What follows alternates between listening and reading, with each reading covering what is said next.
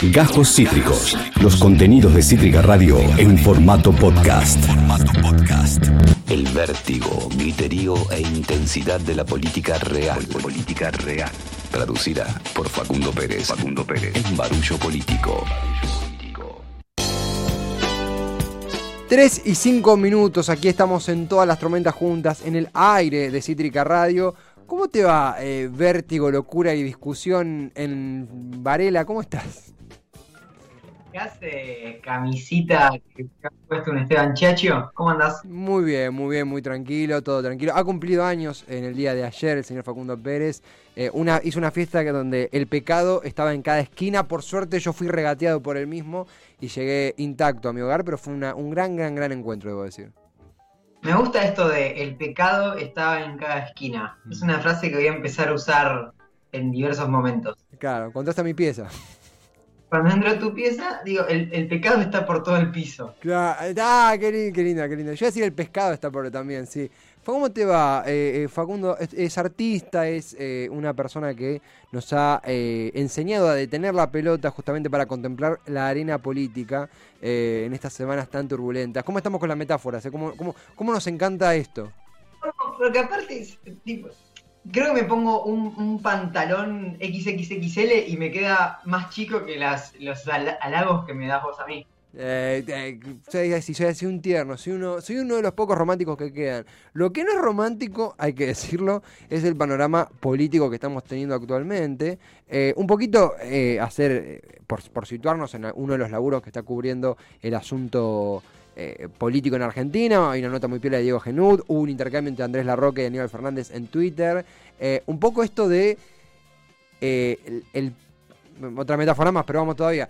El partido de, en torno al debate por el, F, por el acuerdo con el FMI se están jugando en canchas muy extrañas. Me, recuerdo cuando Independiente, Independiente hacía local en Huracán, cuando a Boca le tocaba hacer creo que en la cancha de Vélez, siendo que no se está jugando en el territorio que se tendría que jugar, por ahí es el debate popular, bueno, mismo en el Congreso sí, no les obliga así, pero después hay una especie de variante en Twitter, variante eh, en las coberturas, variante en los videos, que, que dejan muchos cabos sueltos. No sé vos cómo lo sentís como a 72 horas de la media sanción, cómo lo estás llevando.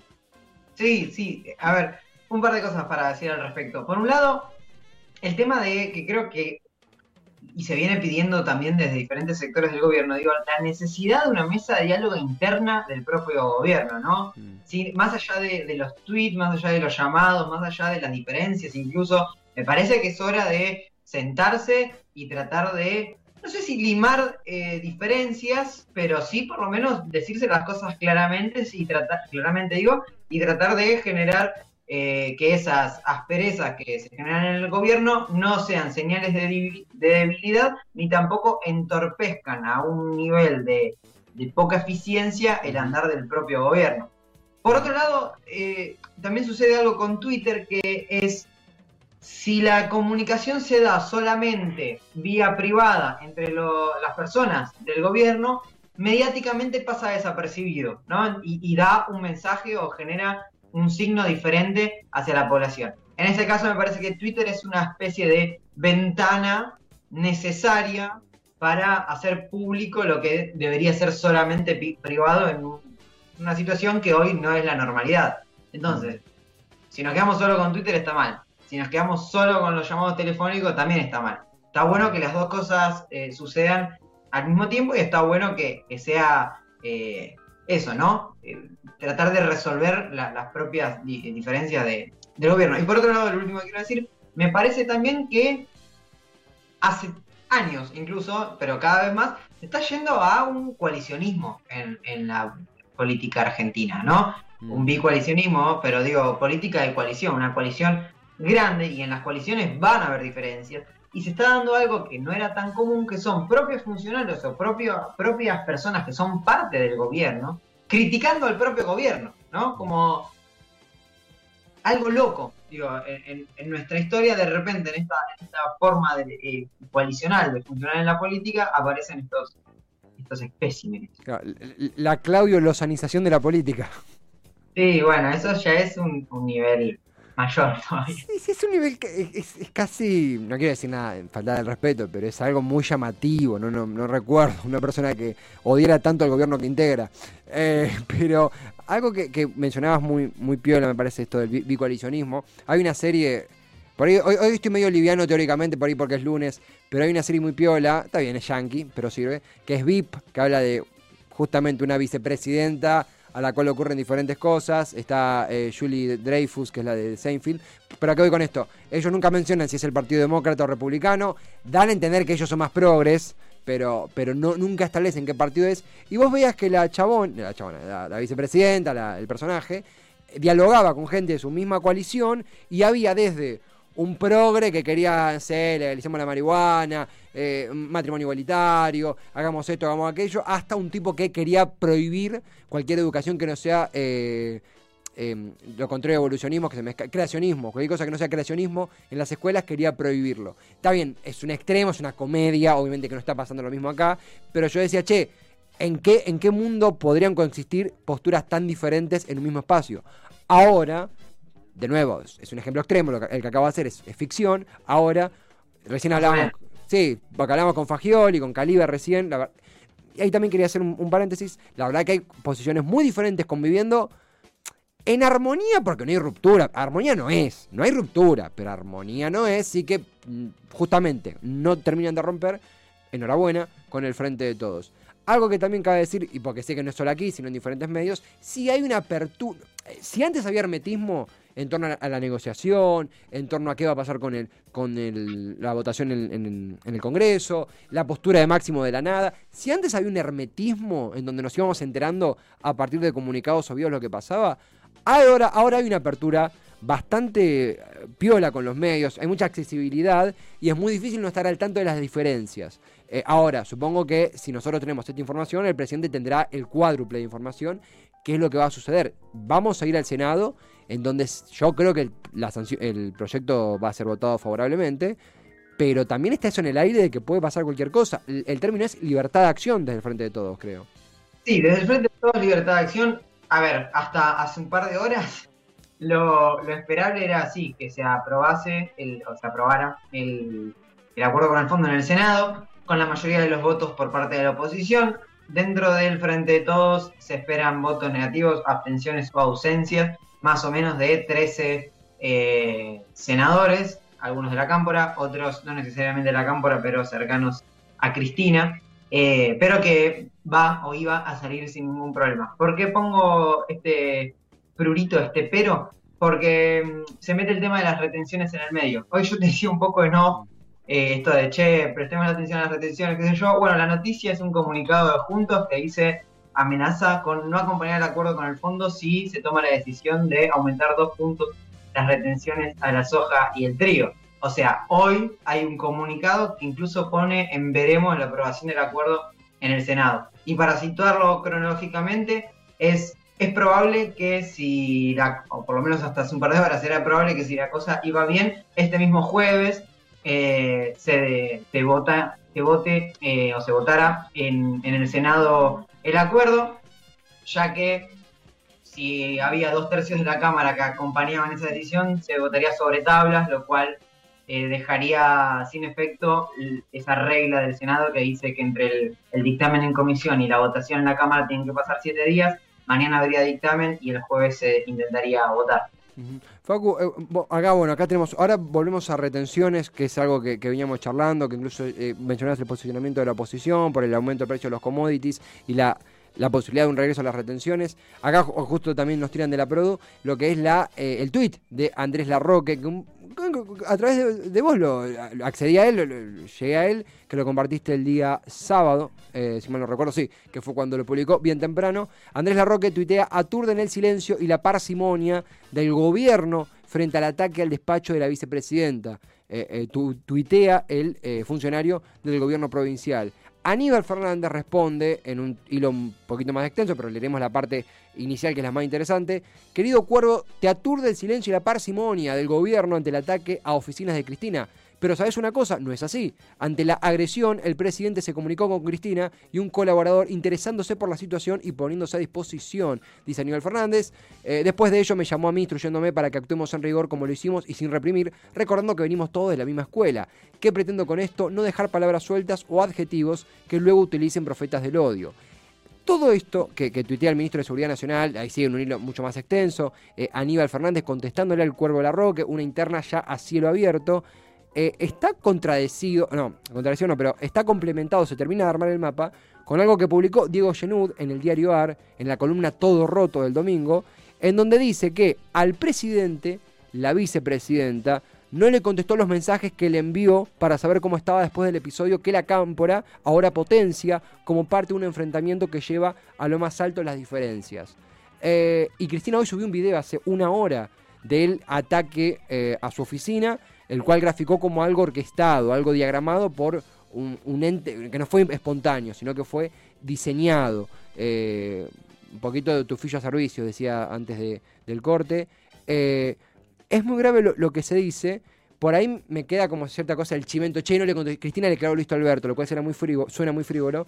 Pero si hablamos de un divorcio comunicacional, ¿qué puede pasar en el Senado? Realmente, que, siento que el final está más abierto que nunca. Y es grave no solo el ataque, sino cómo desnuda ese ataque las broncas que hay en el gobierno. No sé vos si lo sentís así.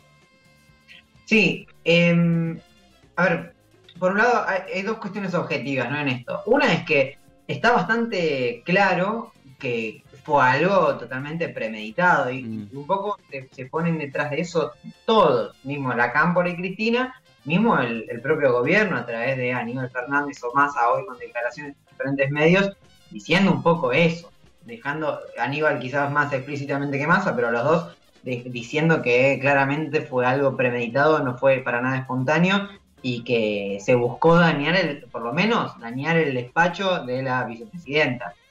Por lo menos, que es lo que terminó sucediendo.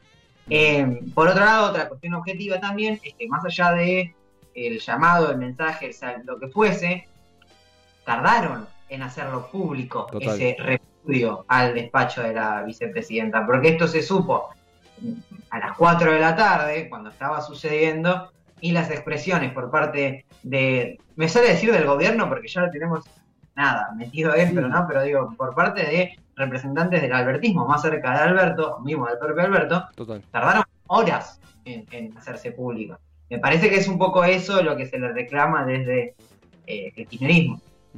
Facu, regresando a lo que mencionabas de retenciones, ¿qué tiene que ver todo? Porque viste que hablamos de, lo que ocurrió el viernes y aparecen retenciones, hay un contexto local eh, e internacional, ¿verdad? Por un lado, local, internacionalmente la invasión rusa a Ucrania que disparó el precio del trigo, eh, eh, recurso referente de aquel país de Europa Oriental, espero estar citándolo geográficamente de forma correcta, lo cual disparó el precio de los commodities, eso embuja los precios y genera que hoy, por ejemplo, tengamos el pan más caro que hace una semana. Eh, hablábamos con Raúl Santandré de la Federación de Panaderos de Buenos Aires y explicaba esto, además de la especulación eh, de los oligopolios que siempre está presente.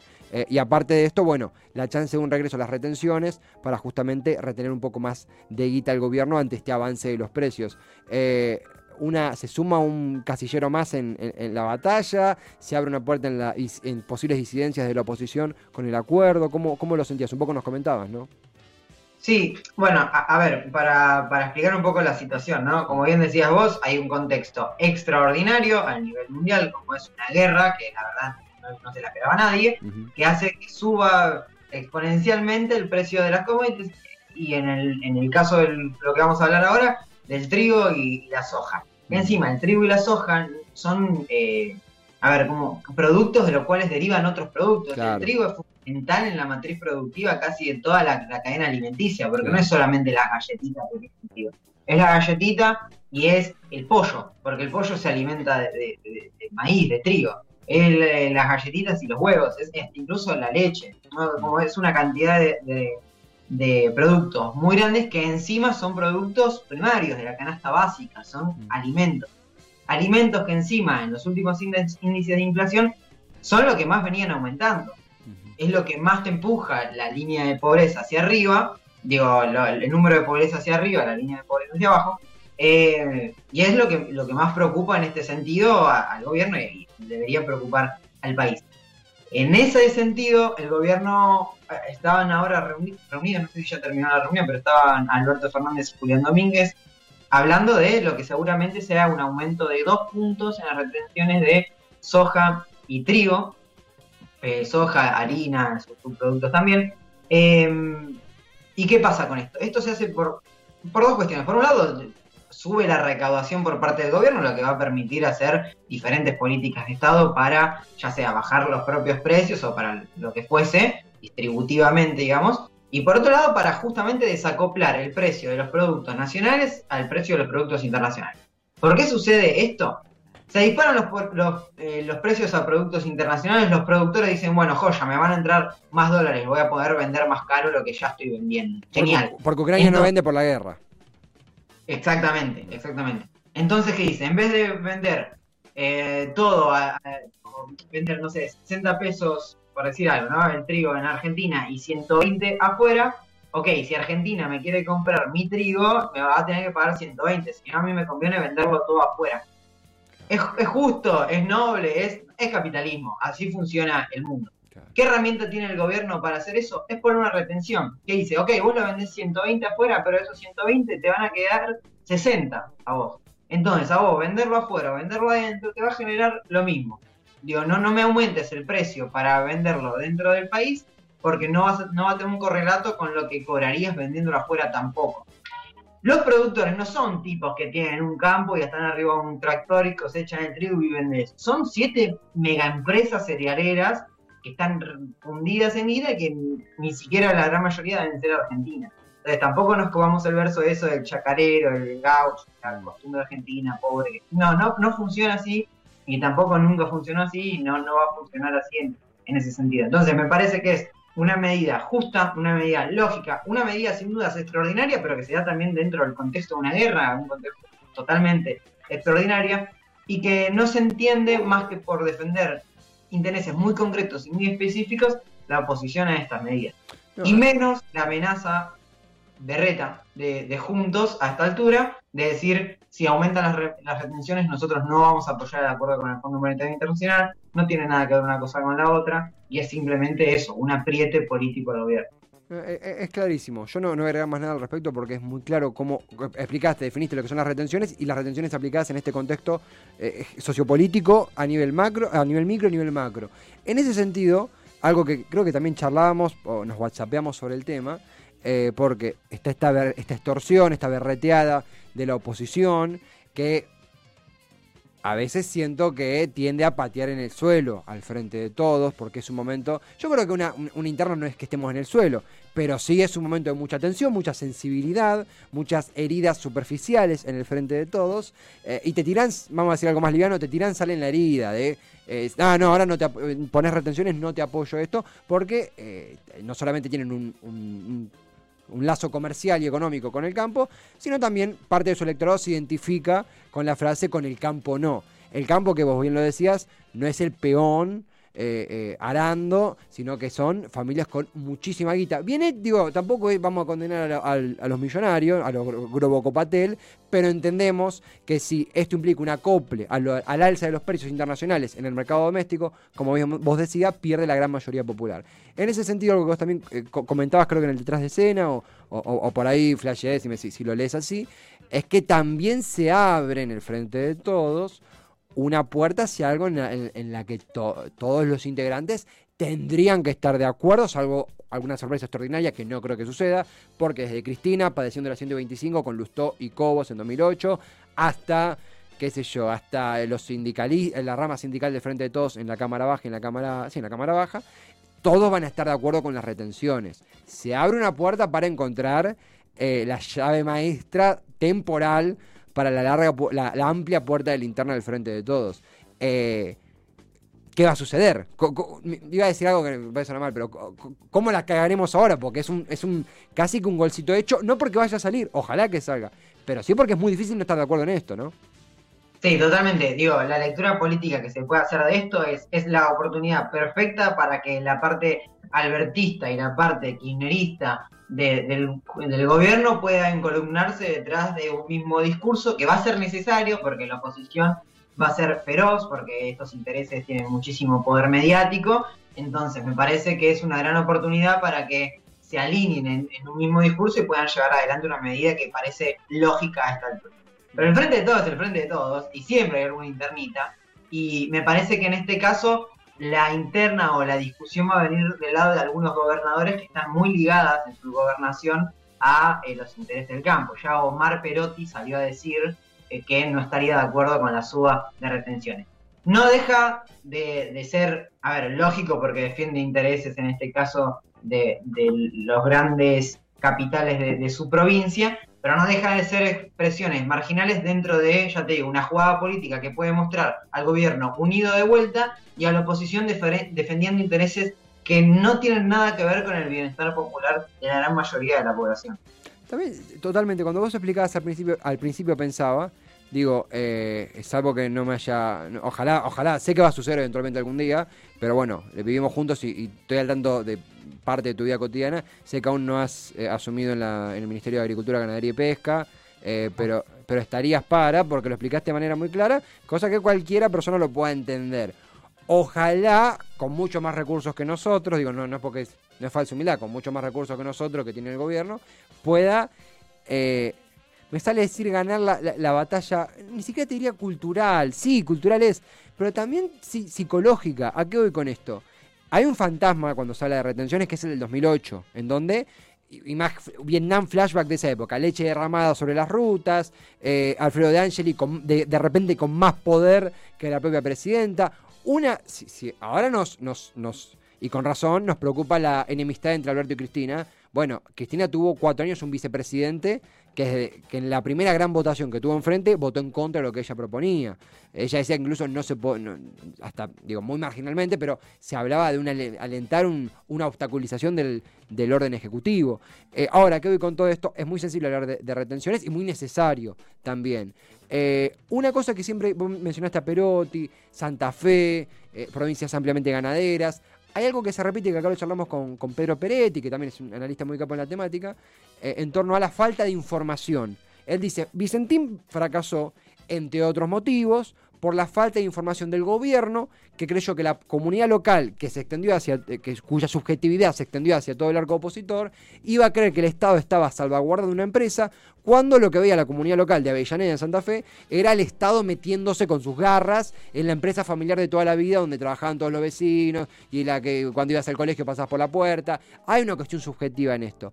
Ojalá que en esta cuestión, donde es tan evidente que cualquier persona con cinco minutos diarios de internet pueden entender que hay una guerra y que eso hace que el, mundo se rediseñe, ojalá que se pueda comunicar y que no se subestime a la población en general para comunicar esto. Porque yo siento que, el peronismo administrando retenciones es eh, cortar los tiritos de la, los hilitos de la bomba, son siete que no van y uno que va.